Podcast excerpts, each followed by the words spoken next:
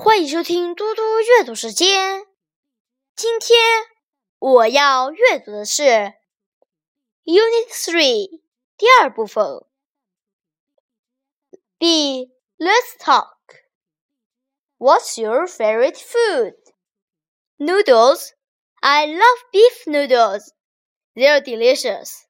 What's your favorite food? Fish. Well, let's see. We have beef noodles and fish sandwiches today. Great! Let's learn. What's your favorite food? Ice cream.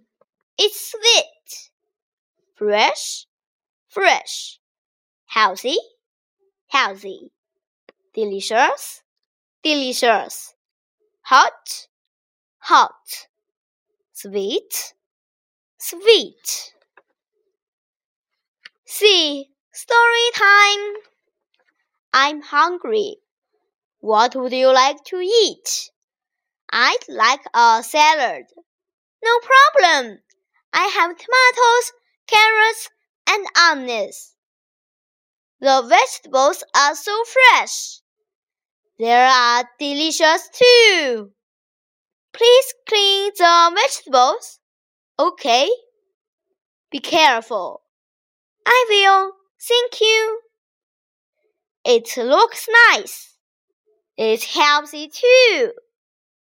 Here's some fish milk. Thank you. Dinner at the farm is great. 谢谢大家，明天见。